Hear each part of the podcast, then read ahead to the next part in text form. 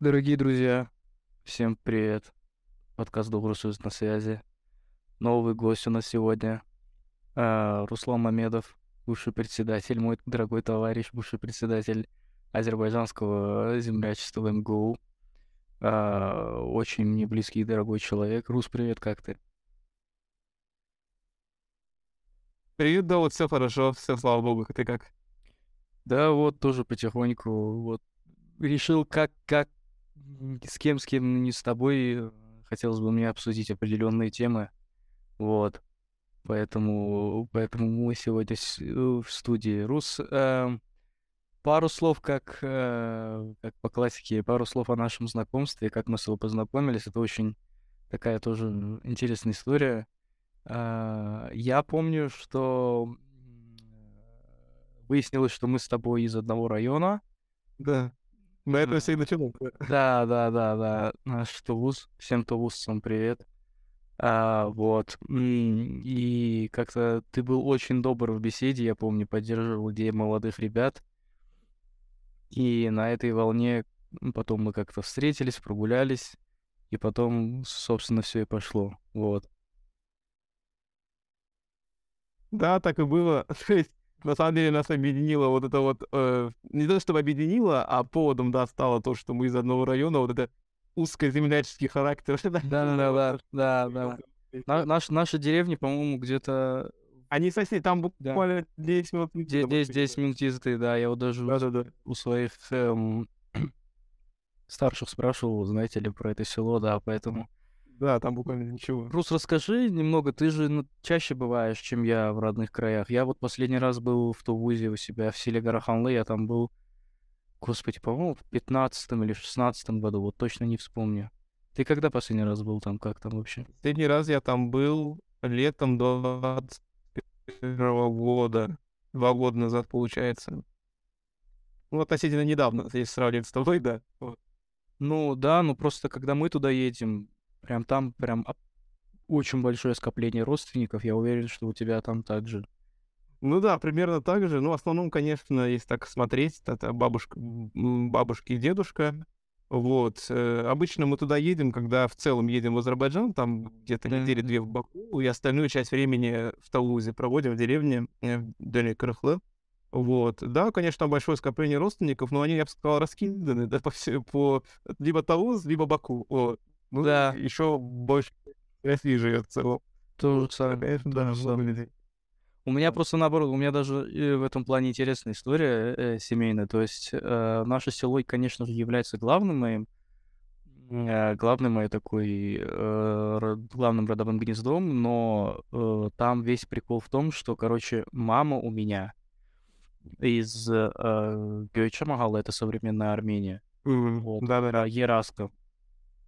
Э, А, чтобы ты понимал, когда я, ну, судят же все по отцу, а где отец родился, оттуда он и родом. А папа у меня родился э, тоже э, в, Ар- в Армении, в Армянской ССР, э, в селе, в селе Зод Басархичарского района. Мгм, мгм. Вот. И там такая история была, что там же тоже недалеко было ездить. Мой дедушка приехал в то время из Гараханлы в Зод, женился на моей бабушке, и там они... И тогда бабушка родила, э, а получается, мама моего папы, она тоже ераска. Они вот из села Зод, и папа у меня родился там, поэтому я так тоже на два фронта играю. Когда удобно я ерас, когда удобно я товусец. Вот. Ну ну да, это очень выгодно. Да, да. Слушай, ну интересно, потому что когда я в первый раз приехал а, в Тулуз, я помню, а, я увидел совершенно других азербайджанцев.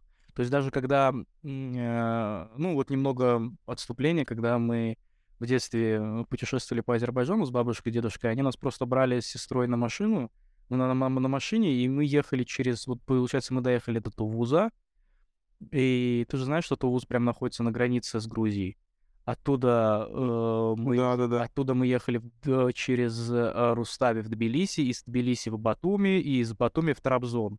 И вот так мы буквально, по-моему, три раза вот такое путешествие совершали. Конечно, очень хорошие детские воспоминания у меня на машине. Вот. И когда вот я даже въезжал э, в Грузию, а, останавливались, когда мы там. Я видел совершенно других азербайджанцев. Вообще вот, вот что ты заметил? Какие это вузы? Очень интересно поговорить про а, особенности регионов наших. Ну, кстати, да, в этом плане мы очень, мне кажется, в хорошем смысле слова, мы очень богатый народ, потому что от региона к региону мы видим абсолютно разных азербайджанцев. Да. И мне кажется, это, в этом э, наша большая особенность, может быть, в целом за кавказских народов большая особенность, то, что от региона к региону э, население очень сильно отличается в плане характера, диалектов тем более, э, в плане каких-то пристрастий.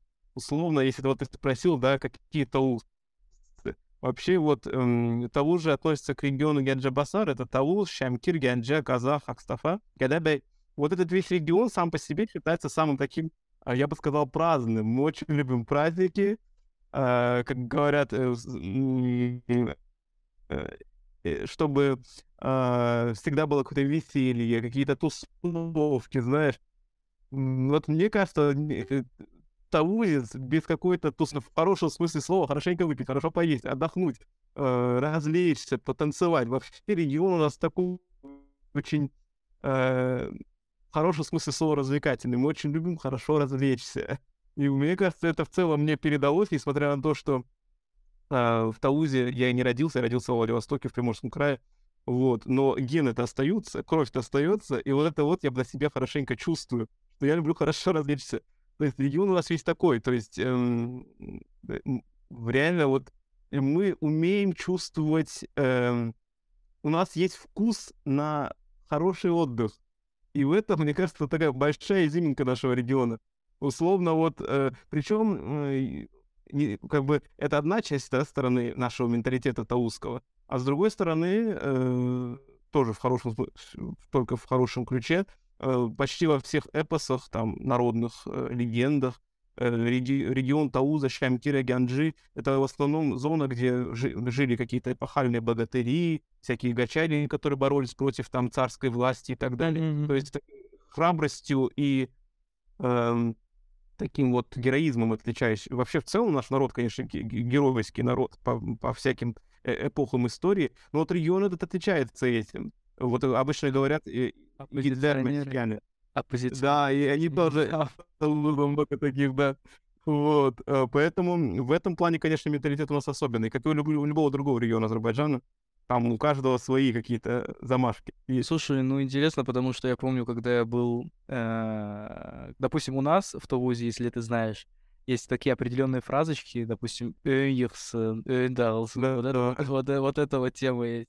Это если перевод... Ну, да, да, да, да. Если, это переводить на русский язык, то это прям прямой... Это, знаете, это такие связующие слова, они не несут в себе никакого негатива, но если переводить это дословно, то это получается очень грубый такой перевод, типа да, а, да разрушится твой дом, типа, да там что-нибудь такое. И было очень интересно, когда я был э, в Шеки, я помню,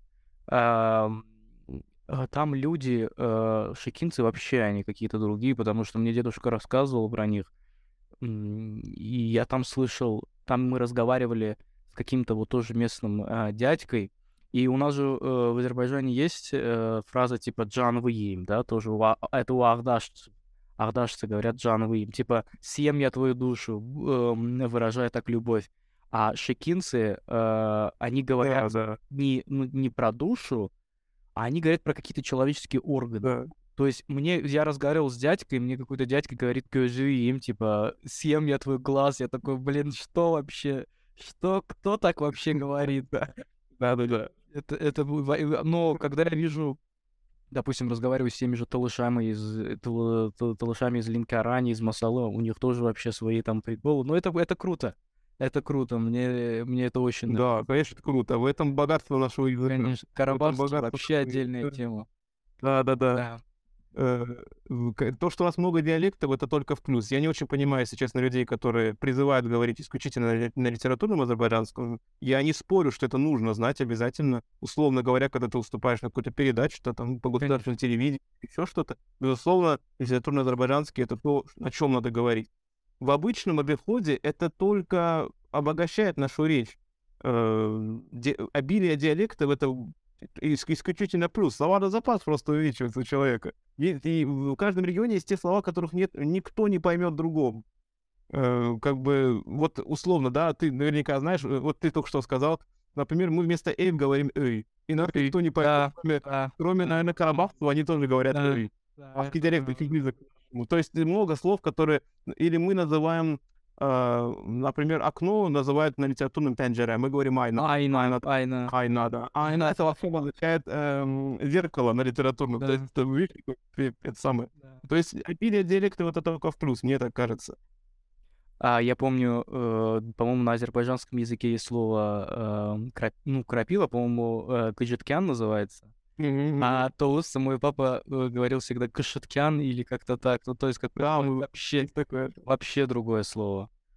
Ну, прикольно, прикольно, потому что когда вот я э, разговаривал с гразами, с грузинскими азербайджанцами, у них очень похожий на нас диалект, и в целом вот то, Да. что они готовят хангяль, и то, что какой мы хангяль готовим в Туузе, очень похоже. Ну, вот мы с ними очень похожи в этом плане. Похоже, буквально недалеко, собственно, Да. к ним и ехать. Там, по сути, от нашего региона. У них единственное, они немного растягивают окончание слов. Если мы говорим «нагарирсан», они говорят «нагарирсан». Да, Ну, да, да, да, да, да. есть такое. Вот, но в целом очень похожий диалект. Да, ну, по сути, там буквально час езды от того. Да, да. Слушай, э, ну интересно, интересно. А, Рус, расскажи мне, пожалуйста, про немного. Вот ты сказал, ты родился во Владивостоке. Да. Очень интересно, как, как азербайджанцы попали во Владивосток. Я напоминаю, это самая восточная часть э, Российской Федерации. Да. Э, Вообще, э, дело в том, что в 90-е в нашей деревне, в Карахла, опять же напомню, было пару инициативных так сказать, персонажей, которые уже в годы развала Советского Союза решили, так сказать, попытать счастье и найти деньги в России. Так. Собственно, понятно, что в целом после развала Союза очень многие начали уезжать в Россию, искать заработок, потому что в самой стране был- были очень тяжелые э, обстоятельства. И кто, все в разные города уезжали, в ту же Москву, понятно, в Петербург, в других городах страны. На самом деле, в любом городе России есть азербайджанец. Вот. И это, на самом деле, большая часть тех, кто уехала в то время. И, собственно, пару инициативных персонажей тогда уехало в Владивосток. Э, Владивосток вообще на тот момент был таким очень э, интересным городом в плане того, что, во-первых, он был очень опасным, потому что это самый край страны, обилие преступности, все остальное. И вместе с тем очень много денег в городе было. То есть вполне легально могли открывать магазины, точки всякие. и так Ну далее, там так далее. японский, японский порт, я насколько знаю. Тем более, да, там машины перегоняли, все что угодно. То есть в целом город был очень богат в плане всего. И вот эти персонажи туда поехали, кинули клич в нашу деревню, что, ребят, тут есть деньги. Ну и все туда поехали, в том числе мой отец, его брат, мой дедушка. Вот, э, решили организовать бизнес, открыли какие-то точки. Вот, то есть в целом цель была заработать денег. Мы многие, у нас там диаспора, наверное, 30 человек, тысяч, наверное, ну, 10, наверное, азербайджанцев есть точно, а то и больше. То есть все те, кто... И, наверное, процентов 70 — это наша деревня и соседние деревни с Тауза. Очень много таузцев в Владивостоке. То есть. Туз, они переехали во Владивосток. Блин, Да, после- это такой край. Это прям, это для меня это какая-то преисподня, знаешь, типа я такой... Да, да, что да, тут, там оказался. Да, у нас это и... вообще... Вот у нас почти большая часть диаспоры — это таузцы, а большая часть этих таузцев — это наша деревня. То есть, может быть, ты видел, не знаю, когда проезжаешь мимо по дороге, которая из Тауза в Шамкир, там около, до- э, около дороги, может, не, может, не замечал, кафе называется Владивосток в Таузе. То есть это открыли те люди, которые тогда в Владивостоке работали. Это спорткафе Блин, там прикольно. Не, я не видел, надо будет посмотреть, надо будет как Вот, поехать. такой раритет, да, есть Интересно, интересно. тех времен. Слушай, ну и вы, получается, потом переехали в Москву. А, я приехал в Москву по учебе, то есть я здесь один. Семья до сих пор в Владивостоке. а, да. даже так, то есть они, они Да-да-да. в Владивостоке. Ты а, решил поступать а, в МГУ. Скажи, Да. пожалуйста, как это происходило? Что дал тебе университет? Как поступил? Как поступал? Выбор факультета? Вот это очень... Ну, Вообще, я тебе так скажу, с класса девятого я начал почему-то, вот я не знаю, я сейчас, очень плохо помню, как это происходило так вот конкретно, но я почему-то поставил себе цель только МГУ, все, больше ничего не хочу. Эм, Как это пошло, я как бы тяжело себе сейчас представляю, если честно. Тогда это была недосягаемая вершина. Ну, я так понимаю, это шло в связи с тем, что я там участвовал в всяких олимпиадах, конкурсах, там в Москву подавался, там вся, всякие олимпиады по коре Воробьеву горы, Ломоносов. И как-то вот постоянно были эти какие-то вот хорошие результаты, были победы, призерства.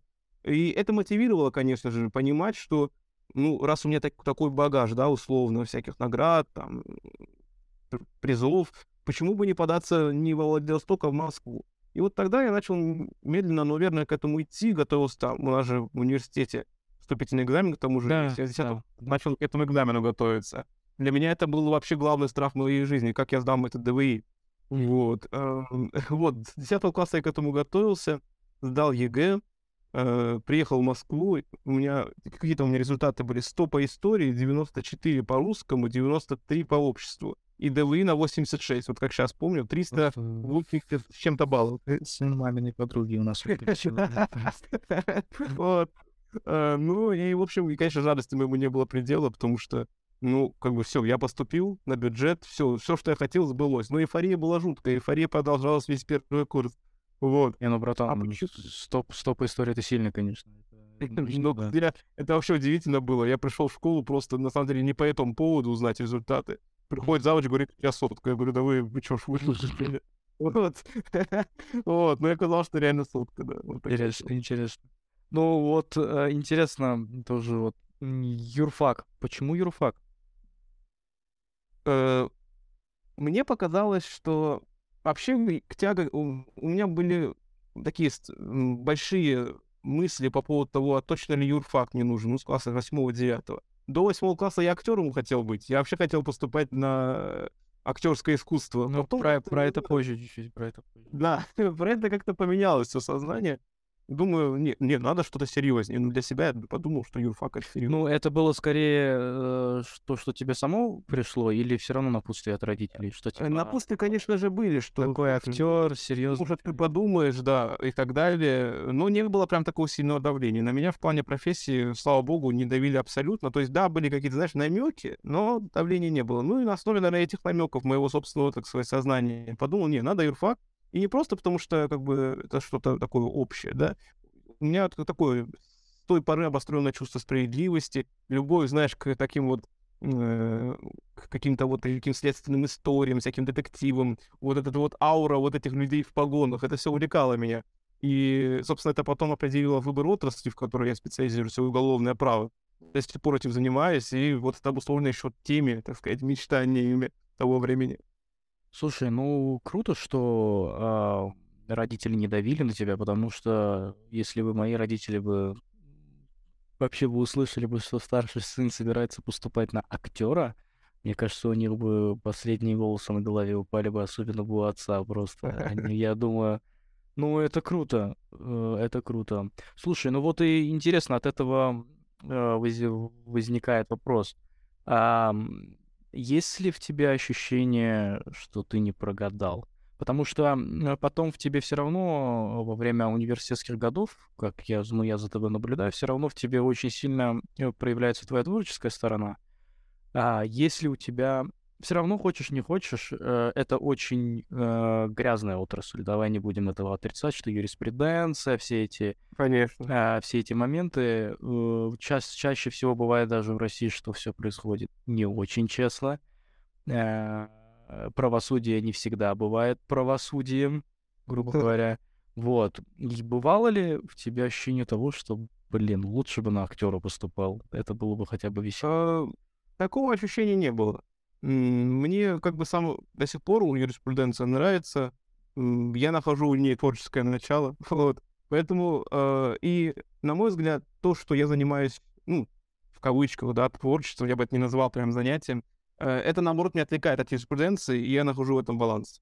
То есть я бы не сказал, что я жалею, что не пошел на актерское. Да, было бы круто, да, было бы классно, да, я удовлетворил бы свое желание постоянно быть перед публикой, а я люблю быть перед публикой в любом проявлении, да, да, это было бы очень классно.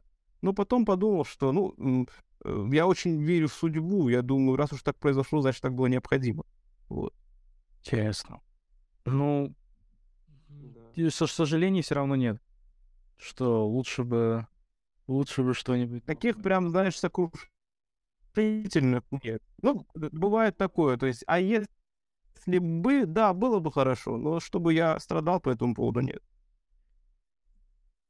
Слушай, ну так, эм, тем не менее, у тебя э, начали проявляться вот эти вот э, потуги к творчеству во время университета.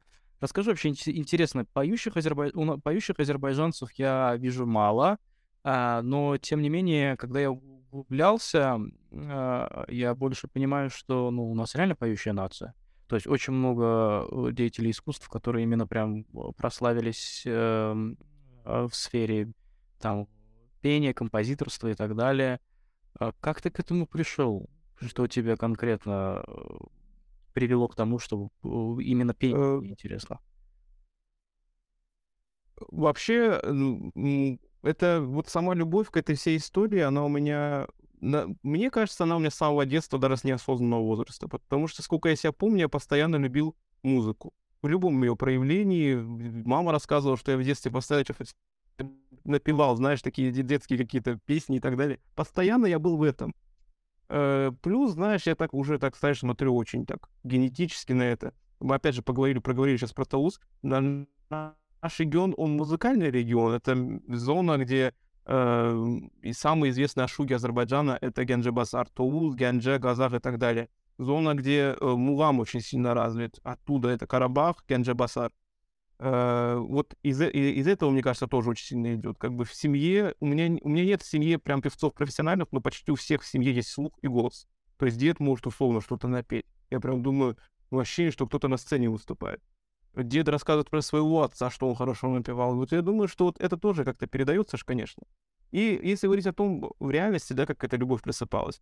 Вот сколько себя помню, я ребенок, отец где-то там, если там в нулевые, там покупал кассеты, включал нашу музыку уже чуть позже в магнитофоне в машине, потом на ноутбуке, на компьютере, на телефоне. Постоянно наша музыка, турецкая музыка была на слуху, и я это иногда не хотя, потому что был ребенком, не да, понимал. Да, да, да, да. Вот я как раз таки хотел про это сказать, что я тоже вспоминаю, как в детстве включали э, ашугов, э, да. играющих на, э, на наших национальных инструментах САС, да, и вообще такое, такое у меня такое, пожалуйста, выключить. Да, да, да. Невозможно слушать. А сейчас, сейчас я, я, я просто повышайте, повышайте э, громкость на максимум. Да. Эм, каждый азербайджанец должен пройти да, этот этап. Конечно, конечно. Когда в детстве он называет мулам э, чем-то странным, а потом без не может. Да, конечно, конечно. Ну, то есть это что-то было, что играет на фоне, но тем не менее питало тебя каким-то образом. Да, да. Причем в детстве, вот в детстве я как бы вообще нашу музыку не слушал. Я ее слушал не хотя, то есть э, на, на фоне. Я слушал западную музыку, какие-то группы молодежные, ну, всякие там много чего было модного в то, в то время. Потом, как знаешь, резко пошел период, когда я слушал только нашу и только турецкую. То есть, ну, в целом, да, восточную все пошло на это, и я до сих пор в этом. Вот так. А как, почему именно э, пение, почему именно музыка? Потому что, э, ну ладно, вот ты рассказал, э, что э, это с детства играло на фоне, все равно да. я тоже слушаю нашу музыку, мне она очень нравится, но все равно у меня, допустим, душа сильно не лежит для того, чтобы именно к пению. То есть я, я, не, я никогда этого не пробовал и, в принципе, не видел себя как... Э, с проявления себя как певца. Вот. Почему пение? Честно, вот я... Было бы странным, если бы я сказал, что у меня очень хороший голос. Ну, он у меня есть, он неплохой, если так объективно судить. Он не профессиональный, я его не эм, оттачивал э, как следует. Там, там, конечно, чтобы оттачивать голос, нужно учиться в соответствующих заведениях. Единственное, что у меня было из такого профильного, я три года учился в музыкальной школе, но я тогда... Ты учился? Да, я учился в музыкальной школе, обучение прервал по различным там и семейным обстоятельствам, и э, это было детство, это был четвертый класс, у меня пропал интерес тогда. То есть это время еще такое странное само по себе, я еще не осознавал ценность всего этого. Я ходил, причем по своему желанию начал ходить и по своему же желанию прекратил. Я ходил в класс скрипки, э, до сих пор что-то могу так очень простое наиграть. И в хоре пел. Э, тогда вот уже тогда как бы педагоги говорили, что голос есть, голос очень хороший такой, тенор, то есть можно развить. тогда я не осознавал ценность этого. То есть я был ребенком, возможно, стоило, я про себя думаю, возможно, родителям стоило надавить. Вот в этих случаях давление, мне кажется, нужно. Но опять же, как это давление, да, реализовать? Разное же бывает. Можно так надавить, что доведешь ребенка до белого коленя. То есть, как ты знаешь, вот сделать так, чтобы я остался. Не получилось. И сейчас вот в этом плане я очень жалею, что у меня хотя бы, знаешь, среднего музыкального образования нет. Знаешь, чтобы, ну, условно, сидят там круг друзей, да, раз достал скрипку, наиграл, да, красиво, мило, интересно. Сейчас я этого сделать не могу, потому что я не умею, я не помню ничего. Говорят, что никогда не поздно, но я не могу найти в себе силы, вот эту вот силу воли, что вот да, я сейчас за это возьмусь, я научусь, точнее, заново играть на скрипке. Хотя бы скрипка, да. Вот пока не могу себе найти вот для этого и силы, и время. Вот так надо. И тобой сейчас с тобой разговаривает человек, которого заставили это все сделать. Пять лет в музыкальной школе, и э, я ходил на не, пред, не ну, я ходил на у меня была специальность аккордеон, аккордеон, вот. И я помню в первые три года у меня наоборот э, отец всегда в детстве говорил, что вот ты вырастешь, потом это ценить будешь. Я тогда тоже этого не понимал, и первые 3-4 года, в принципе, проходили. Я могу сказать одно по поводу музыкальной школы. А, все было потрясающе, все было круто, но, ребята, сальфеджио, пожалуйста, убейте этот предмет. Я понимаю, что это база, я понимаю, что это как условно русский язык и математика в школе. Да-да-да. Но я не могу, я не мог. У меня не получалось ничего на этом предмете, я закрывал э, все как, как, как мог просто. И когда я в первый раз, я помню, столкнулся, если кто не знает из наших слушателей, есть такая вещь, как музыкальный э, диктант.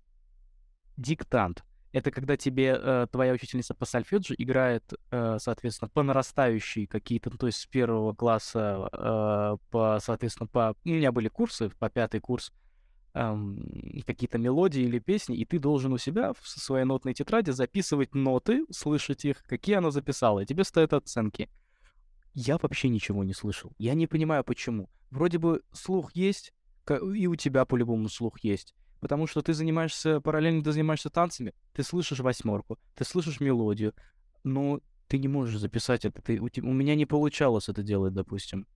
И в конце, на пятом курсе, я помню, я уже совсем обленился, э, потерял какую-то тогда мотивацию что-то делать и за закончил как-то там с горем пополам на четверке, по-моему, на четверке как там еще по некоторым предметам пятерки, вот. Но именно вот последние года это было того, что типа вот ты должен это сделать, и прям меня за за заставили. Потом были были моменты, когда я говорил родителям, что я хочу заниматься футболом, а не музыкой. Но они меня не слышали, говорили, что нет, иди в школу. Ну, хороший опыт. Тем не менее, очень сильно благодарен. Это в любом случае опыт. Но у тебя вот прям оконченная, да, с да, аттестатом? Да, да, да. Вот у меня, к сожалению, этого нет. Я думаю, хотя бы, знаешь, просто кошка лежала бы, я бы себя называл, да, таким музыкант со средним образованием. Было бы классно. Но, конечно, то, что вот ты, как я понял, так иногда страдал, это, конечно, тоже не очень хорошо. Ну, я могу еще э, сказать, э, что um, именно вот на мне большей части сыграла роль, что это именно была какая-то страсть отца, а у него времени не было, он взрослый человек, который этим не может заниматься, и он как бы на мне отыграл то, что он хотел сделать сам на себе, отдал меня в музыкальную школу играть именно на аккордеоне, блин. На... Все идут на пианино, гитару, не знаю, там какие-то еще другие, а меня отдали на аккордеон.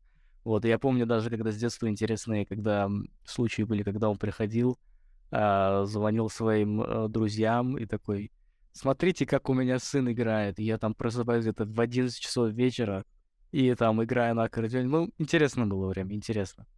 Да. Слушай, э, кто является... У всех творческих людей есть а, какой-то, ну, то есть не то, что кумир, ну, какой-то человек, на которого, творчество которого него больше всего любят. Э, назови, пожалуйста, своих любимых деятелей искусства, э, которые являются для тебя примерами. Примерами? Вот знаешь, я сейчас... Вот это и твой кумир, я уверен, что это твой тоже, Муслим э, причем не только как творческий человек, но и как человек, как человек. Согласен. Я столько пересмотрел его интервью, и я думаю, боже, как же хочется быть как он. Таким, знаешь, чест, такой вот человек чести, то есть такой человек с характером, человек, который может сказать все, что он думает, в хорошем смысле этого слова. А, вот прям вот, знаешь, вот по крайней мере, тот образ Муслима Магомаева, который мне сложился в голове, как человека, человека и как человека творчества. Здесь это, наверное, редкий случай, когда тебе нравится и человек, и его творчество. Бывают же разные ситуации, э, когда певец идеальный, голос мощь, да, но про него куча всяких разных историй ходит, и как человек, конечно, складывается, по крайней мере, впечатление, да, ты с ним не знаком, ты его не знаешь, но складывается впечатление, что это, ну, условно, да, нехороший человек. Про Муслима Магомаева, ну, ничего подобного, абсолютно. То есть человек не оставил о себе ни одного плохого отзыва, грубо говоря. Да, да. Вот для меня в этом плане человек, он и как творческий, и как человек, который, кстати говоря, вовремя ушел со сцены, он сам об этом говорил, что а, ему не хочется остаться в памяти людей, как какой-то престарелый, уже с осипшим голосом человек. Он ушел вовремя в 50 с чем-то лет. То есть он даже вот здесь принял для себя решение, да, такое волевое. То есть и в этом плане он для меня такой вот... Ну, ему было, и было куда уходить, грубо говоря, скажем так. Да, то есть э, в этом плане вот он и как человек, и как человек творческий, конечно же, кумир. Есть и другие любимые исполнители, безусловно, их очень много. Э, ну вот, если прям вот идеал сказать, да, что человек и в творчестве преуспел, и как человек оставил о себе только хорошее впечатление. Наверное, Муслим Магомаев. Ты любишь... Э, насчет Муслима, сейчас перейдем к этой теме тоже. Мне очень стыдно признаваться слушателям, что я знал, конечно, Муслима, но я до 2020 года я не углублялся во все его творчество, и на это очень сильно... Мне, мне реально, мне очень стыдно признаваться, но глубоко-глубоко я прямо ознакомился с творчеством Муслима э, после вышедшего сериала, mm. где этот снимался, как его, этот сербский, Милош Бикович. Сербский, тот хотел да, да, вот он. Милош. И мне так понравился этот сериал. Вообще очень, очень всем рекомендую. Потрясающий сериал. Конечно, когда я первый раз увидел, услышал, что Милош Бикович в роли Муслима Магомаева, что, черт побери, какого это же... Ну, ну, они его так хорошо загримировали. И в целом, такой голос ему, который там э, сделали очень хороший сериал. когда ты там видишь еще а, этого кадры из Баку, как они снимали в Баку, старый советский Баку, как они показывали, прямо у меня сердечко просто растаяло. А, и тем не менее, я еще узнал про то, что я, я узнал про творчество Чингиза Абдулаева тоже, mm-hmm. а, который был его... Нет, Чингиз Абдулаев или Мустафаев, вот стыдно, не помню. Чингиз, который его ря- рядом с ним постоянно был, его пианист. Чингиз Садыгов. Чингиз Садыгов. Садыгов, Садыгов, Садыгов, точно. Да, Чингиз Садыгов, пианист. Вот. А, с его творчеством я тоже ознакомился. Конечно, стыдно, что после именно сериала, но, но да. Не, я бы не, я бы не видел этого стыдобы. Знаешь, стыдно вообще никогда в жизни не прийти к этому творчеству. То, что ты к этому в принципе пришел, это Согласен, согласен. Поздно, рано, тут это не, особо роли не играет. Можно и, в, и поздно прийти, но узнать больше, чем тот, кто изучает это раньше, чем ты. Согласен. То есть то, что ты к этому пришел, это уже победа. Вот хороший взгляд да. Согласен. Ну, я был тогда поражен тому, когда я слышал его песни, я, я такой, офигеть, и это его песня, офигеть, и это его песня. И это его песня, я думал, ничего себе, эти песни всю жизнь играли у меня на фоне, и я не знал, что это за песня, кто эту песню поет, что это поет мой земляк. Я же бременские музыканты, там вот это Я вот, вообще, да. я вообще, я, а, они же показали в этом сериале сцену.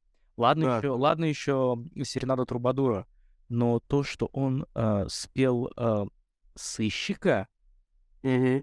это, я думаю, ничего себе, это прям очень много открытий происходит. Я, я, а, я, был, я был в шоке, когда я узнал, что он еще и спел сыщика. Да, ребята, оф-топ бременских музыкантах, вот этот голос, вот этот а-а-а, вот этот, который есть, вот тем, который, вот этот наждачный голос, которым он поет, это Муслим Магомаев. И вот сравните с тем Магомаевым, как, если вы знаете, если сравните с тем Магомаевым, который на сцене, и этот голос, когда ты понимаешь, что это один и тот же человек, а в то время не было таких музыкальных обработок, которые есть сейчас. Конечно, да. сейчас у меня просто взорвался мозг, то, как он сделал этот, э, этот голос. Вот. Успел. Слушай, но тем не менее ты же часто выступаешь на сценах. Э, и когда бывают мероприятия из университета, и не только. Что ты испытываешь, когда находишься на сцене? Потому что э, есть люди, которые говорят, что ну, я без сцены не могу. Я, например, тоже такой. Я без сцены не могу существовать, потому что вот та энергетика, тот катарсис, который происходит у человека в теле, сцена — это прям, это прям наркотик для меня. Что ты испытываешь, когда находишься на сцене? Ну, кстати, про тебя я прям по твоим публикациям это чувствую, когда ты Да. видос загружаешь, прям как вот это вот все, и прям чувствуется, что в тебе, знаешь, пламя, которое сейчас вот-вот выйдет наружу. Прям это чувствуется, знаешь, хотя я это вживую, например, э, то, как ты танцуешь, еще не видел, ну дай бог увижу, вот. Эм, Но, по крайней мере, даже через экран я это ощущаю. А что касается меня, эм, ну, я бы не сказал, что я прям часто выступаю, да, вот, причем именно на большую сцену, если ее можно назвать большой, с пением я выступал только один раз. Э, Все остальные выступления, я же еще и публично стихи читаю, я в целом как бы больше всего выступления стихи, декламация, да, такого рода вещи. А именно про пение, вот я, я скажу, что а, в одном слове это выражу, огромнейшее удовольствие. Мне нравится в целом быть объектом временного, но внимания большого количества людей. Как бы это ни звучало, да, как-то может быть эгоистично или еще что-то, но мне это нравится, это доставляет большущее удовольствие. А если ты делаешь то, что делаешь очень профессионально, это еще больше в плюс. Конечно, я очень боялся выходить на сцену э, вот именно с пением. Со стихами уже все хорошо, там уже отточил мастерство, можно сказать. Э, Вот. А с пением, потому что нет профильного образования. И вот, естественно, это немного меня останавливало. Мол, ты поешь на достаточно бытовом уровне. Может, не стоит, может, не нужно. Тем более, там, условно, песню сложную выбрал, как ты справишься. Ну вот, буквально, это когда было? Два года назад на фестивале искусств юридического факультета я тогда выступил с песней Азербайджана Улуян. Это М, э, песня композитора Тагиева, известная песня Азербайджана. И вот с ней выступил. Вот, было тяжело, честно скажу, было тяжело вообще решиться.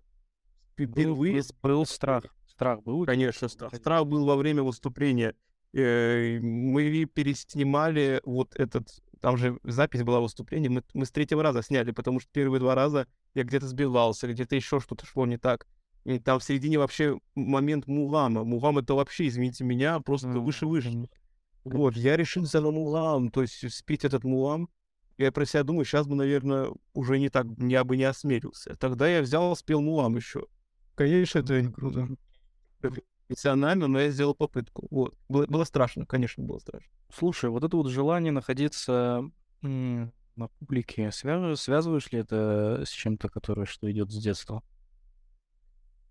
Не знаю, не знаю. Ну, и с детства я всегда был, э, ну, как бы это, да, вот, надо говорить правду, то есть объектом внимания там родственников и так далее. Мгм. Вот Руслан, Руслан, Руслан.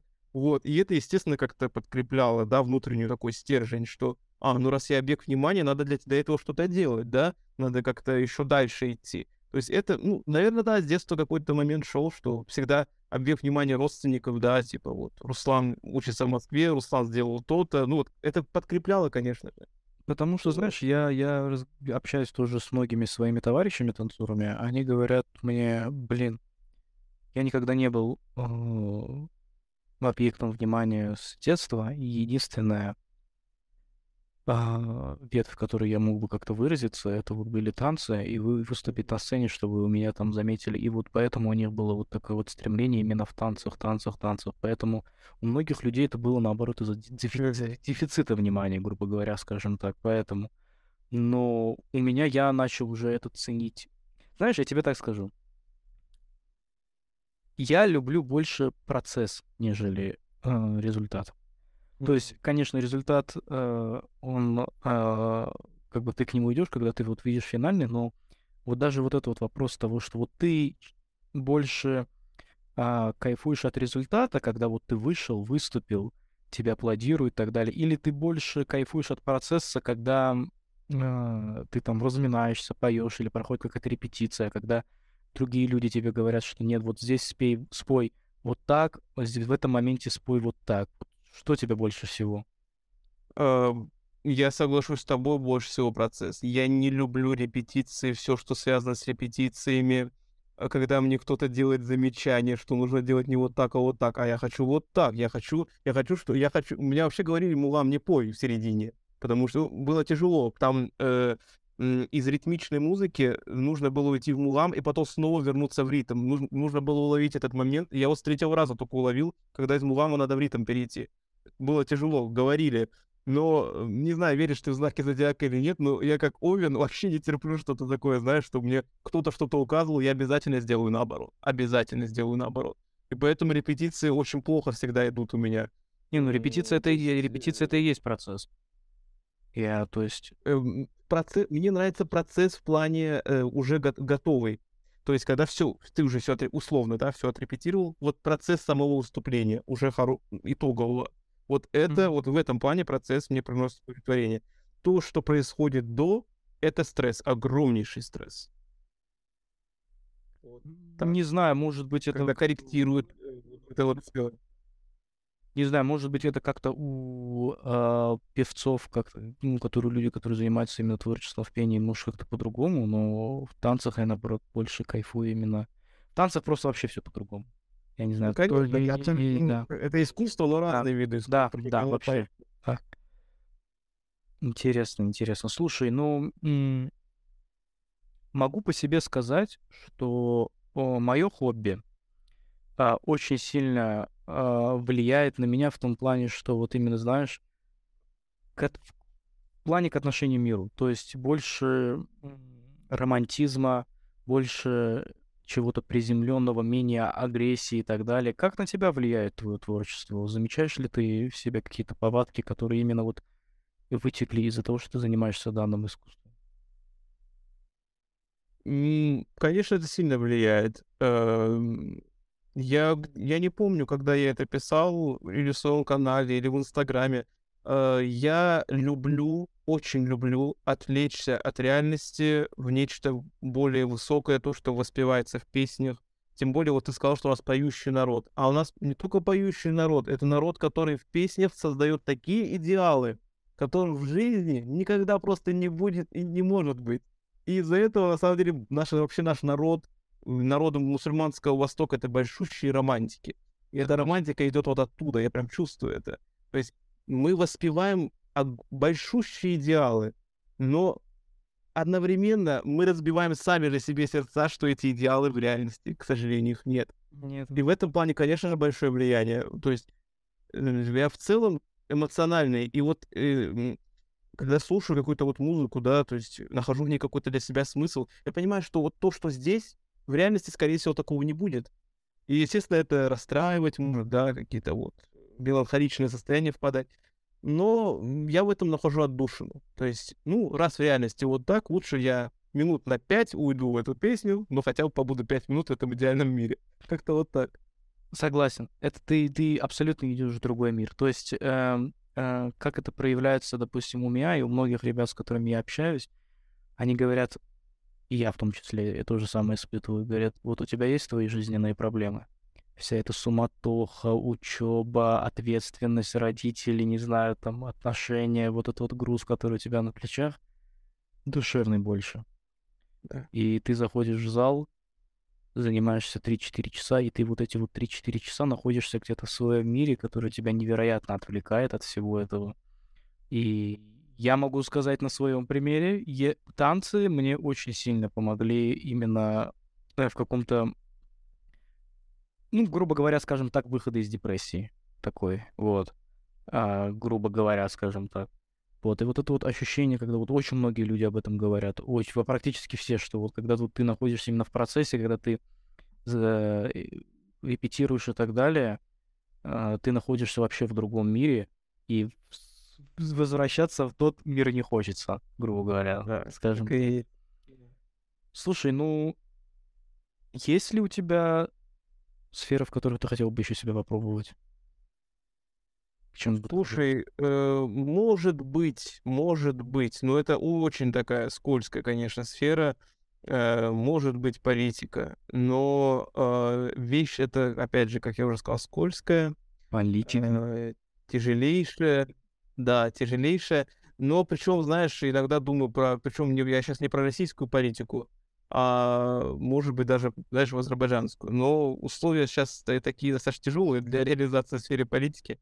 Поэтому пока что я об этом не думаю как о чем-то реальном. Просто вот мысль, что было бы неплохо. Ну, давай об этом чуть-чуть чуть- чуть-чуть позже к этому вернемся. Ты меня очень сильно заинтересовал в этом плане. А, слушай, заканчивая ну, тему с искусством, Я э, хотел бы с тобой обсудить вот тему, которая меня волнует в последнее время. Я и ты сам тоже, мы каждый или ну, каждый год бываем в Азербайджане. И что я заметил э, не только в московской азербайджанской молодежи, но и именно в бакинской молодежи, что ребята очень плохо осведомлены о своей культуре. А современная азербайджанская молодежь, даже в самом Азербайджане, плохо знает свою культуру и не знакомлена с творческим ярких представителей. То есть там были условно ситуации, когда я сижу, общаюсь с человеком, я хочу начать тему. Mm. Допустим, я вкидываю что-то по, по типу а вот Муслим Магомаев, вот он вот такой крутой, да, типа вот у него такие крутые песни есть. Вот это, ты знаешь, он говорит, а, да, да, да, и вообще, и вообще на другую тему. То есть не с кем поддержать, не с кем поддержать разговор, грубо говоря, на, на эти темы. С чем ты это связываешь? Почему, почему так мало людей, которые э, именно э, молодых ребят, которые хорошо знают, чтят и, что самое главное, любят свою культуру? Ты, на самом деле, очень острую проблему затронул, это даже моя личная боль, потому что действительно, вот сейчас на самом деле нашел в тебе отдушину в том плане, что у тебя та же проблема, что тебе иногда не с кем обсудить такие, знаешь, на самом деле важные вещи, да? Конечно. Это основа всего. Э, с чем это связываю? Честно, я до сих пор если этот ответ не нашел. Я об этом думаю чуть не каждый день, когда слушаю нашу музыку, да, условно. И потом понимаю, что а ведь в целом-то ее глубоко обсудить в целом-то мало с кем можно из моего окружения, да, условно. Э, иногда даже вообще не с кем. И как бы как, э, что с этим можно сделать? И самое главное, почему это возникло? Я, честно говоря, не знаю. Вот давай вот сравним, да? Советский Азербайджан. 70 лет э, Азербайджан был под советской властью. Э, другой музыки, кроме, э, условно, да, азербайджанской народной, азербайджанской эстрады, ну, советская, да. Не было. Не советской, да. Да, и советская эстрада общая, да. Другой музыки никто не слушал. Почему не слушал цензура? Да, была цензура, конечно, сильная цензура Компартии. Не было ничего другого, да. Не было ничего другого. При этом, если мы слушаем музыку советского Азербайджана, лично я не нахожу ничего, э, знаешь, бессмысленного, не э, да, не культурного. То есть, на самом деле, музыка советского Азербайджана, как бы мы ни относились к советскому прошлому, это вершина вершин. В то время, ну, было все. Я бы сказал больше, что это прорыв. Да, это большущий прорыв. Конечно, а, музыка наша не была создана в это время, но прорыв был мощнейший. И как бы это странно ни звучало, как бы это, возможно, противоречиво бы не звучало, но цензура тогда сыграла на пользу молодежь, вся молодежь слушала там Шевкет Первого, да. э, Сара Гедымова, всякие, всех, все остальные исполнители Мулама, Ариф Бабаев, э, Хан Шушинский, все знали Мулам, все знали эстраду, Флора Кяримова, Ильхама Гулиева, э, другие наши исполнители. Все слушали их. Люди влюблялись под этой песней, люди расставались под этой песней люди жили этими песнями, только этими песнями, ничего другого не было. Я не идеализирую цензуру, но в этом аспекте она сыграла огромнейшую роль, что люди слушали только хорошую музыку. Конечно, э, тут стоит вопрос, да, э, что каждый человек имеет право слушать то, что он хочет. Но э, я в этом плане большой такой не, не, не реакционер, а я, я всегда сказал музыкальный радикал. Нужно слушать хорошую музыку. Абсолютно согласен. Абсолютно Нужно, да, то есть ты, то, что ты слушаешь, формирует тебя самого. Хочешь стать хорошим человеком? Слушай хорошую музыку. Согласен. Знаешь, Хочешь воспитать хорошего человека, заставь своего ребенка слушать только... Не заставь, а пробуди в нем любовь слушать э, хорошую музыку. Я сейчас не говорю только об азербайджанской. Э, слушай музыку там советской России. То есть это, это большие смыслы, это гл- гл- глубокие тексты. Вот тогда цензура сыграла большую роль, хорошую роль. Слушай, я не, я э, не сторонник того, что нужно отказываться от новых веяний, что... А, да, я вот не, не про то, чтобы это новшество да. плохо. Да. Бывает хорошее новшество. Конечно, конечно. Нет.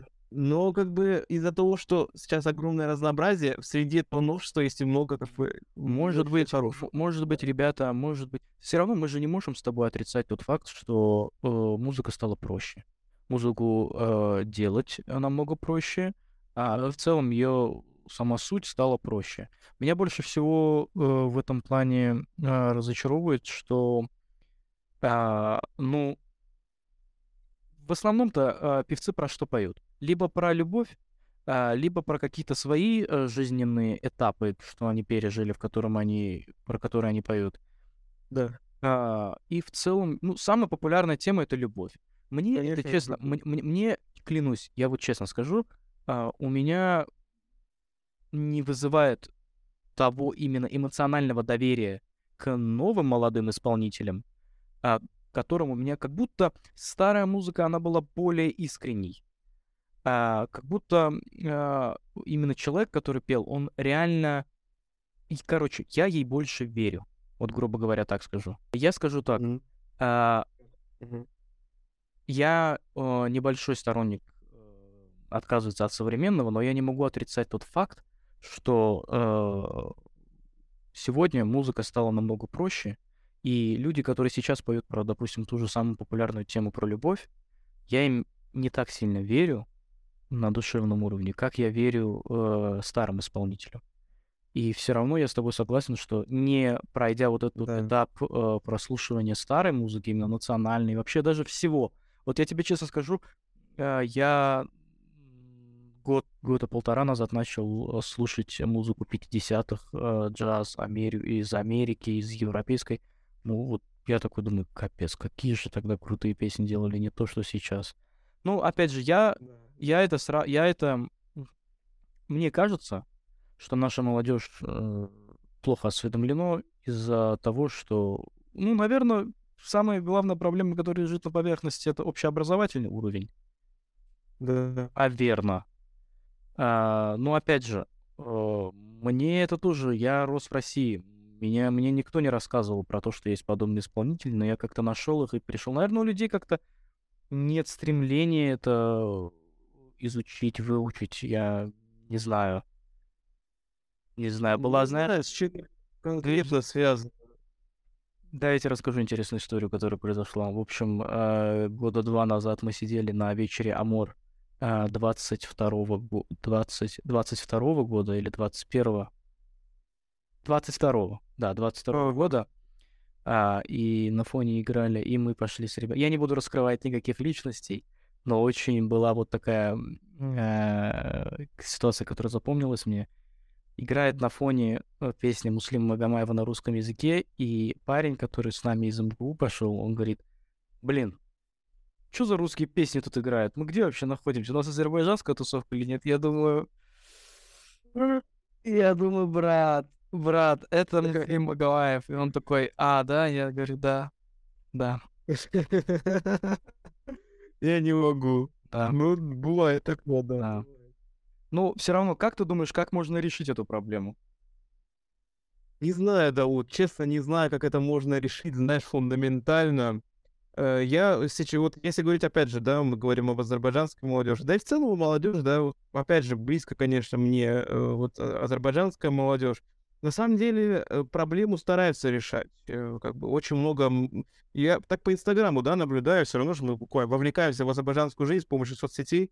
Я вижу, что молодежь реально вот, очень... Я вот подписан, наверное, на, на 7 профилей в Инстаграме под названием ретро э, Азербайджан Music. И там одна молодежь. То есть пен- пенсионеры в основном не сидят в Инстаграме, да, условно. Эм, и меня это радует. То есть реально есть социально активная часть населения, молодежь, которая всю эту музыку слушает, комментирует, обсуждает, дискутирует. Такие люди есть, но в большом количестве и те, которые не просто слушают плохую музыку, а иногда социально деструктивную. Э, вот всякие, вот большая проблема, на мой взгляд, это когда вот молодежь лет, знаешь, 13-15 слушает музыку, которая восхва- восхваляет криминальные субкультуры, еще что-то. У нас это большая проблема, мне кажется, именно в Азербайджане. Согласен, Э, согласен. Да, большая проблема, и это воспевается в том числе путем музыки, причем очень плохой музыки.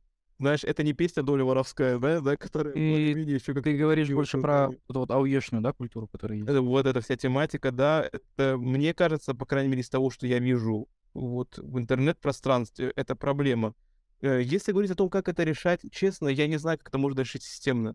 Потому что, как ты знаешь, в советском Азербайджане все шло очень гладко. Как-то, знаешь, как будто ник- специально никто не старался внедрять только такую музыку. Ну, как-то все шло так, что люди слушали только эту. Люди слушали только Флора Керимову, люди слушали только Шевкета Алихперову и всех остальных. Э, И люди росли на этом. Сейчас же люди рас- растут на абсолютно разных песнях, разной музыке. И это М, хорошо. Может быть, Музыка возраст, может, может быть, возраст повлияет на то, что они все равно придут к этому. Может же, быть, не знаю, но дай Или- бог, когда-то придут к этому. Да, Все лет два деда, которые осуждают молодежь. да, да, да. Смотреть до конца. Но все равно, знаешь, даже если мы затрагиваем не только проблему именно э, развития, в смысле, культуры, а осведомленности людей, ребят, мне очень сильно... Я знаешь, о чем начал думать в последнее время? Что мы, ребята, азербайджанцы, если мы берем нашу нацию, а, которые растут а, в России, и в целом а, ребят из России, мы абсолютно другие в каком плане, что познакомившись, а, ну, узнав немного побольше про э, ребят, которые живут в Баку, ты знаешь, я с ними общаюсь, и такое ощущение, что мы вообще из другого мира с ними. Потому что, ну, какие у нас есть сегодня темы? Политика, война, э, поступки каких-то вот этих медиапространств. То есть мы про все в курсе. Мы, мы в как- какой-то вот этой вот социальной движухе находимся у себя в голове. А они абсолютно нет. С ними и не поддержать разговор практически ни о чем. И э, я когда слушал интервью э, Бориса Акунина у, у Дудя, он тогда сказал очень правильную вещь, что я это даже публиковал у себя в телеграм-канал, что Да, видел. да, что когда он приехал, по-моему, учиться по обмену, то ли что-то еще в другой какой-то западный университет, он понял, что его сверстники а, намного именно, о, как это правильно сказать, а, короче, мыслят уже, чем он. Они намного более инфантильнее, чем он. Но он сказал, что я почему я благодарен ну, Советскому Союзу и почему я рос, потому что я в 14 лет начал ощущать вот эти вот первые мысли, первые ощущения, когда у меня появляются свои мысли. Что в 14 лет у него был так, вот это хорошо, это плохо. Ну, я сейчас опять же такими в двух словах это говорю. Да, да. Я в себе это вижу, я вижу это в других э, ребятах моих, э, товарищах азербайджанцев, но я это не вижу абсолютно именно в молодежи, которая там растет. То есть они живут абсолютно в своем каком-то мире, а, не очень привлекательном, я бы даже сказал, в плане того, чтобы что с ними обсудить. И, а, и у меня складывается из-за этого к тебе вопрос. Вот эта проблема широкого горизонта у азербайджанской молодежи, точнее, с ее отсутствием. С чем ты ее связываешь? Я бы не сказал, что там прям отсутствие. По крайней мере, вот такой у меня взгляд. Я бы сказал, что он тоже есть. Я бы не сказал, что они как-то прям сильно ограничены. Ну, понятно, что это разные страны, да, везде своя социальная жизнь. А, Я бы не говорил, что там прям ограничения есть, но э, если так посмотреть, то, конечно, какие-то там пробелы-то все-таки есть. С чем это связываю? Ну, возможно, с- до сих пор со- состояние вот не очень-то высокого уровня жизни в стране, да, Э, люди на самом деле, э, молодежь в основном, она как бы не прям чтобы вся там при деньгах, далеко не вся при деньгах, и проблемы у них сейчас не связаны с широким кругозором, а с тем, чтобы как, как, как найти пропитание, работу, и с проблемы есть. Э, В общем, знаешь, такие социально-бытовые проблемы иногда в Азербайджане съедают много времени, сил, энергии, иногда этого просто не остается на то, чтобы как-то, знаешь, культурно обогащаться.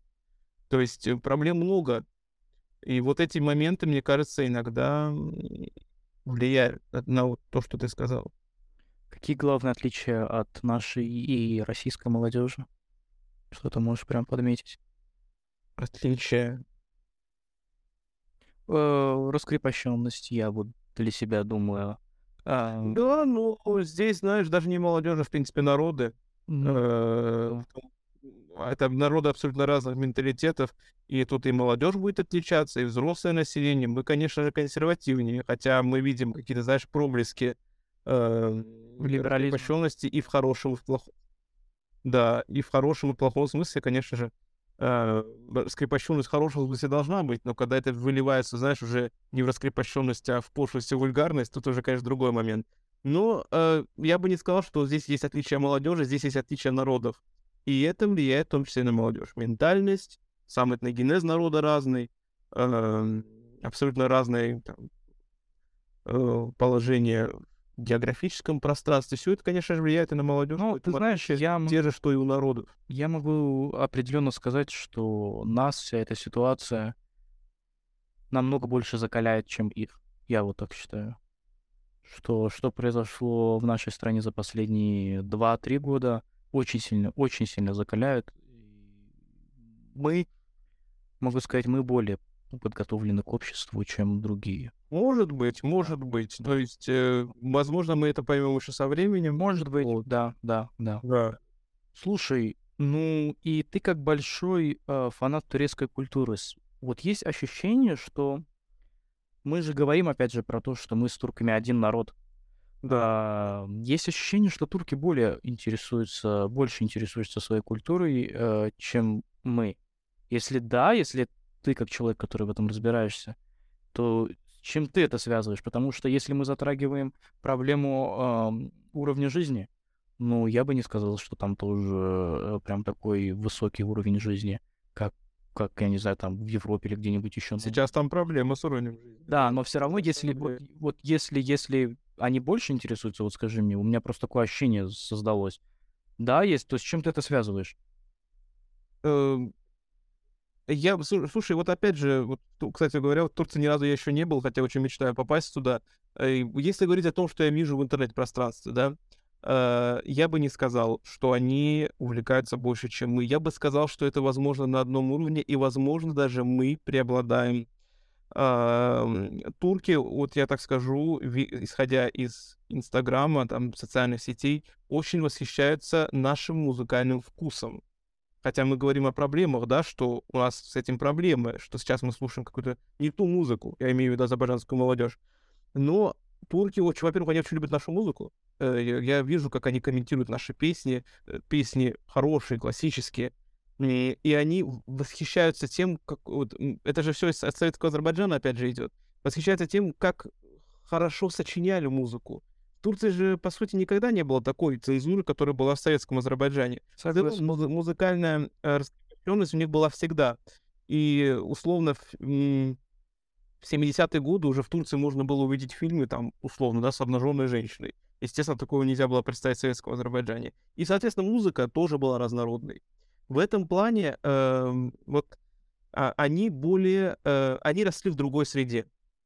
Э, это тоже большое влияние оказало. В поле Но я бы не сказал, что они... Э, да, да, более в ту сторону, и, конечно же, это оказало влияние на культуру.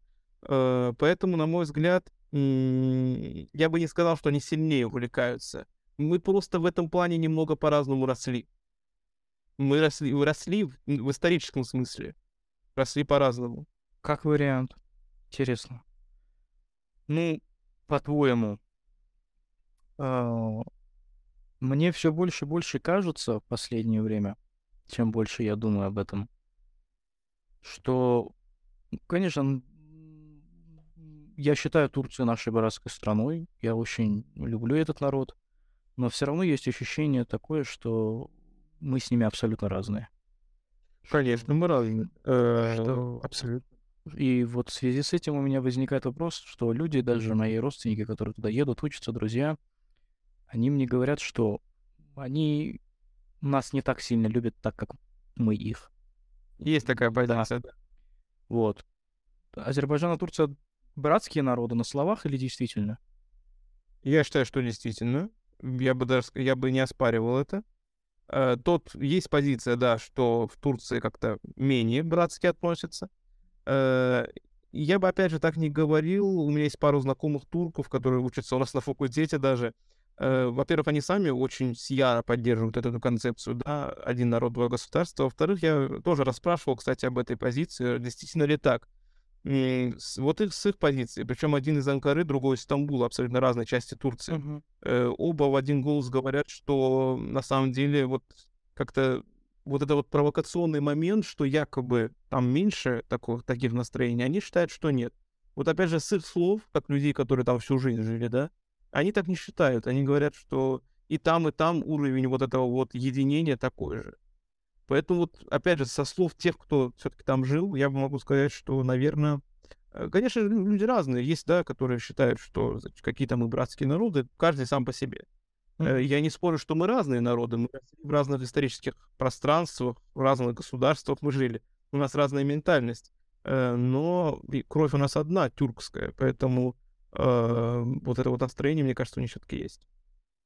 Ну, я почему, опять же, затронул эту тему, потому что если сравнивать на бытовом уровне нашего народа, согласись, э, с, с армянами мы больше на бытовом уровне похожи, чем с турками. Конечно, мы, мы всю жизнь были соседями, и сейчас мы соседи в да. таком географическом плане. Э, поэтому в целом народы Закавказья, ну, в особенности, конечно же, а, армяне с азербайджанцами очень близки по ментальности. Да. Э, очень То есть... многие жили в одних и тех же деревнях, да, справляли свадьбы вместе. То есть ментальность очень похожа. Я боль, я, то есть, если представить ситуацию, мне кажется, что я больше общий язык найду именно с армянином, чем с турком. У меня такое ощущение есть. Может быть, да, ну потому что, да, народы Закавказья, да, конечно. Да, может быть. Да, опять же, зависит. Ты занимался гуманитарной помощью с пострадавшим от землетрясения в Турции. Как это было? Расскажи, пожалуйста. Да, вместе с ребятами землячества нашего. Э, вообще идея на самом деле пришла не то чтобы спонтанно, но как-то м- в землячестве ребята сказали, что уже очень много желающих есть, которые хотят привезти вещи, и надо это как-то организовать. Ну и мне пришла мысль в голову, что почему бы нет. Э, надо как-то все это организовать, и вместе с ребятами из землячества, э, Эльвином Зейналовым, с Романом Скендерли, мы... Э, Эльвину спасибо за машину, кстати, он пригнал свою машину, мы туда загрузили вещи ребят, назначили время, день, когда ребята могли привезти свои вещи. Да, вот, когда ребята могли привезти свои вещи, вот, мы всех организовали, э, собрали эти вещи, отвезли в посольство. Конечно же, большие чувства испытывали. На самом деле, конечно, это огромная трагедия, во-первых, да? Да. И мне кажется, да, мы должны были хотя бы таким небольшим, да, небольшой акцией, но э, почтить память тех людей, которые там погибли, и помочь тем, кто остался в живых. Потому что ну, трагедия огромная. Я как бы дня три, наверное, в себя не особо-то и приходил. Каждый день какие-то новости, каждый день какие-то видео. Голова на самом деле взрывалась просто от всего этого. Другие университеты также помогали, как МГУ? Конечно, да. То есть почти все землячества азербайджанские, да как почти все землячества азербайджанские подключились к этому процессу. Каждый по-разному. Кто-то организовал сбор у себя прямо в университете, потом это отвезли. Мы же просто, грубо говоря, сделали такой мобильный пункт перед юрфаком. Mm-hmm. Попросили ребят приехать, к определенному времени собрали вещи и поехали. Всем спасибо тем ребятам, конечно же, тем, кто помог. Кто... Были те, которые самостоятельно отвезли, да. Потому что помню, один парень приехал на своей машине, открывает багажник, говорит, куда выгружать? Я говорю, братан, у тебя вся машина уже забита. Да. Езжай сам уже, потому что у него просто весь багажник был забит. Ну, вы это затем относили в посольство Турции, я правильно понимаю? Да, да, да, мы все это отвезли в посольство, разгрузили, да.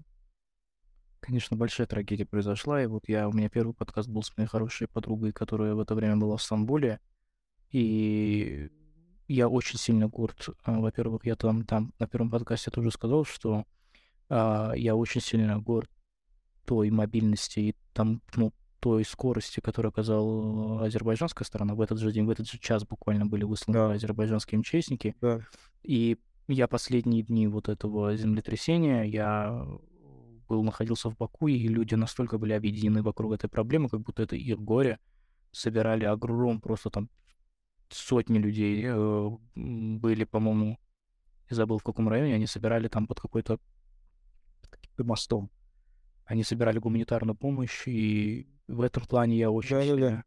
в этом плане я очень сильно рад и горд тому, что произошла эта трагедия, но мы повели себя и, и в Москве, и везде очень даже. И да, у меня прям... Да, как единый народ. Как да, единый да, народ. да, вот в бедах и на самом деле познается единый конечно, народ или нет, конечно. конечно. Слушай, ну и в этой стези у меня... Ты сказал, что ты хочешь интересоваться политикой. Буквально немного затронем эт- этот аспект. А почему политика? Э, честно говоря, мне кажется, даже здесь отображается моя любовь к публичным выступлениям. Mm-hmm. Я думаю, ну раз уж не актерская сцена, так пусть это будет политическая арена. Вот. Э, но для меня это, знаешь, вот пока что вещь такая очень э, такая идеалистическая.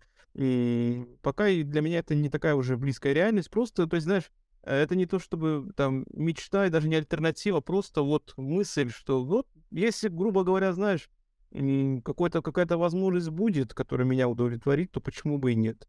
Вот. Э, но пока это, опять же, вещь очень такая абстрактная, очень. Есть темы, которые, есть темы, которые тебя сейчас на, в плане политики э, волнуют в последнее время? Э, не прям чтобы э, сильно вол... Ну, как бы я э, в данный момент, опять же, исходя из того, что, ну, конечно, конечно же, юристы и политикой увлекаются чаще часто, да, да, да. это взаимосвязано. Э, но в основном, если так скажу, я чаще интересуюсь политикой в Азербайджане, то с тем, какая там ситуация происходит. Конечно же, это в первую очередь обусловлено тем, что я в отрыве от этой страны живу. И, конечно же, интереснее послушать, посмотреть то, что происходит там. А, потому что я, я живу не там, мне интересно, что там, какие там проблемы, что там интересного, э, что там условно можно было бы решить молодежи, какие там проблемы у самой молодежи. То есть я чаще интересуюсь этим последние лет, наверное, лет пять, наверное. Вот как я в Москву приехал, я стал увлекаться во все это. Вот так. Каким ты видишь будущее тюркского пространства, Рус?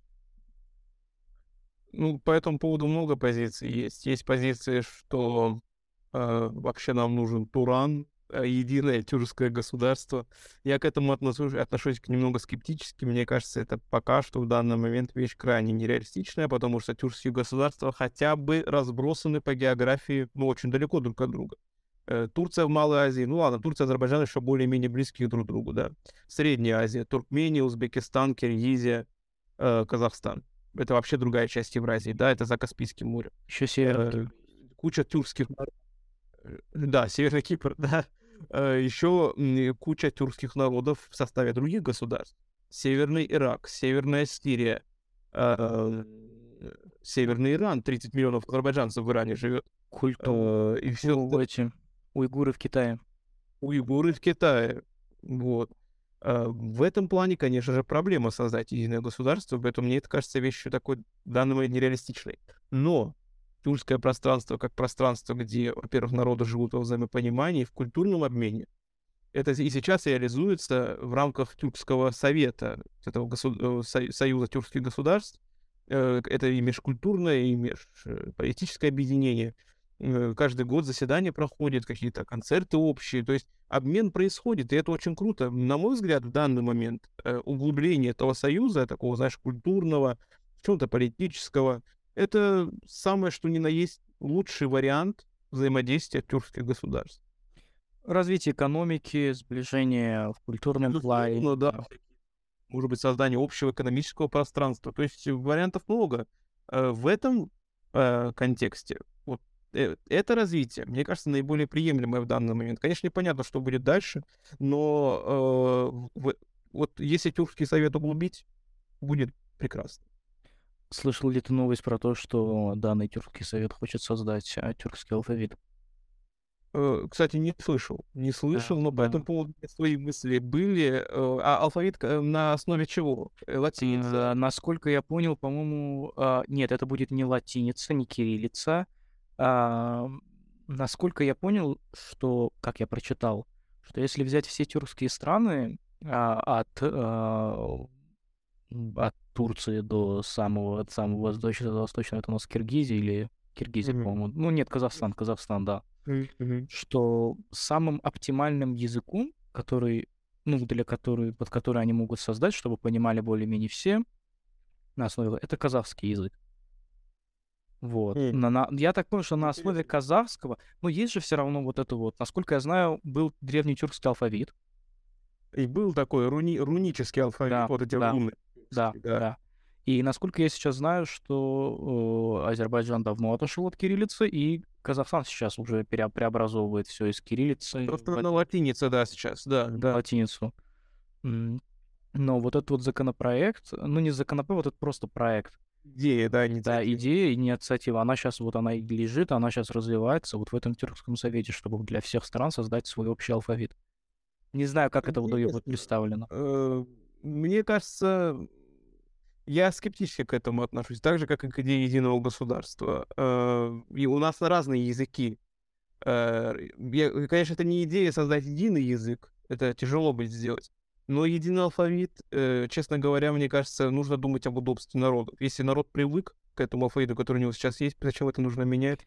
Нет, Э, ты не совсем понял. Создание единого алфавита Ты не А совсем вот понял. что- то есть, Э, вот условно, да, смотри. алфавит на А, основе казахского. Есть же, э, есть же арабский алфавит. Я знаю, что он Да, у многих, ну, это более, это, это, это тот алфавит, который, ну, ну, который поймут, могут, смогут прочитать все арабы, да, и более-менее Да. понять все арабы. Э, Да. Допустим, если казахский я не буду, я опять же, я не знаю, как это будет представлено, и это лишь мои догадки. А, в казахском языке есть тоже свои а, эти буквы, которые нет в нашем, в нашем языке.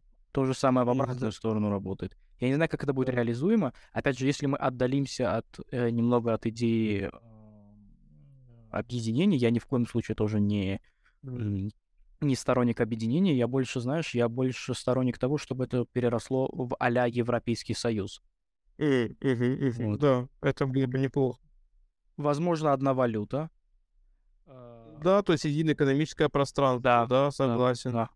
Вот. э, возможно, э, вот тоже, что насчет алфавита, возможно, алфавит какой-то, возможно, даже какой-то общий алфавит, на котором будут все разговаривать, но также у многих народов будет свой алфавит. Допустим, так тоже можно было бы сделать. Надо как-то подробнее на это посмотреть. Да. Честно, инициативу про эту инициативу от тебя слышу, но я поинтересуюсь. Мне интересно стало, как, как собирается это сделать. Посмотрим, к чему это приведет. Э, В чем успех нашей внешней политики, так это в том, что мы в целом ориентированы по большей части одинаково на все, да, на всех союзников, партнеров. Конечно же, к Турции все равно ближе, тут исторически ближе, да, но чисто политически вот этот многовекторный, вна- многовекторный эм, многовекторное направление, оно сейчас Азербайджану, кроме пользы, на мой взгляд, ничего не приносит, и в этом, наверное, большой плюс, что нет какого-то, знаешь, вот отклонения только в одну сторону. Это обычно сопровождается проблемами. А когда вот ровно стоит на месте и в целом со всеми со- соседями хорошие взаимоотношения, я кроме пользы здесь ничего не вижу. Слушай, ну и сложно дрейфовать-то. Многовекторность, она может быть разная. Сложно, я не спорю, но вроде как даже удается. По крайней мере, здесь смотреть на то, что сейчас происходит, удается. Опять же, за что, вот, опять же, вот это один из тех пунктов, за что я могу похвалить Ильхам Алиева, что у него это получилось. Да, внешняя политика, да, действительно очень ровно выстроена. Потому что столько а, а, граблей, на которые, на- в которые можно споткнуться и удариться. Конечно, современно, да, да. Расположение страны такое своеобразное, то есть э, в, в этом плане, конечно, да, внешняя политика действительно идет ровно в данный момент. Ты упомянул про 30-35 миллионов а, иранских азербайджанцев. Как ты относишься к проблеме Ирана в нашем регионе? Ну, конечно же, это проблема, потому что э, тот факт, что 35 миллионов наших соотечественник, соотечественников живет там, и большая часть из них э, не очень-то и согласна с, с тем, э, с той национальной политикой, которая в Иране реализуется в плане, да, к национальным меньшинствам, э, что мало тюркских школ, э, очень своеобразный, своеобразное отношение к тюркскому языку, все остальное и так далее, и так далее, и так далее, конечно же, это проблема. Как она решится, решится ли она, я не знаю, но это большая проблема, потому что 30 миллионов азербайджанцев в Иране и де- и 10 миллионов в самом Азербайджане. Перевес, конечно же, у них. Иранский Азербайджан — это сердце культуры нашей, в том числе. Столько городов, где развито и ковроткачество, и музыка, мулам, там свои ашуги есть. То есть, на самом деле, это исторически, э, исторически культурная такая вот область, кото- где на чем зиждется и, и наша музыка, и художественное искусство, да, да, на самом деле все. Поэтому, конечно, это проблема. Как она решится, будем смотреть в ближайшей Ты, перспективе. чит- но- ты читал про ущемление культурных прав азербайджанцев, что все одно, опять же, язык, школы, что на государственном Конечно, да.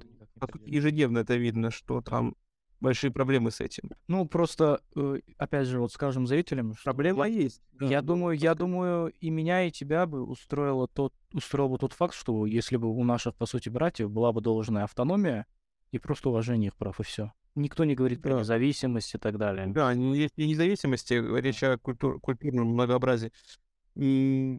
Вот как эту проблему решить, вот это вопрос. То есть, и мне кажется, здесь дело до открытого конфликта, не, до- по крайней мере, не должно дойти. Какими-то иными способами, может быть, как-то можно продавить для них автономию. Но как, в какой, в какой временной перспективе, очень тяжело судить. Но я потому что про эту тему в последнее время очень часто потому что война с Ираном, это, если она, конечно, не дай бог, случится, это, это катастрофа. Это прям... Поэтому я Я, я говорю, что... Да, поэтому я говорю, что эта вещь такая не очень-то и нужная. Что бы ты хотел изменить и улучшить в Азербайджане на данный момент? Что у тебя прям на поверхности лежит? Ну, сам людей всегда беспокоит их уровень жизни. Вот. Конечно же, хотелось бы, чтобы он вырос, потому что люди э, часто эм, живут в не очень хорошем экономическом положении, особенно в деревнях. Большие проблемы есть. Поэтому, конечно же, экономика. В первую очередь экономика. Ну, а потом уже культура и все, что с этим связано. В первую очередь нужно экономику поднимать. Понял. Рус.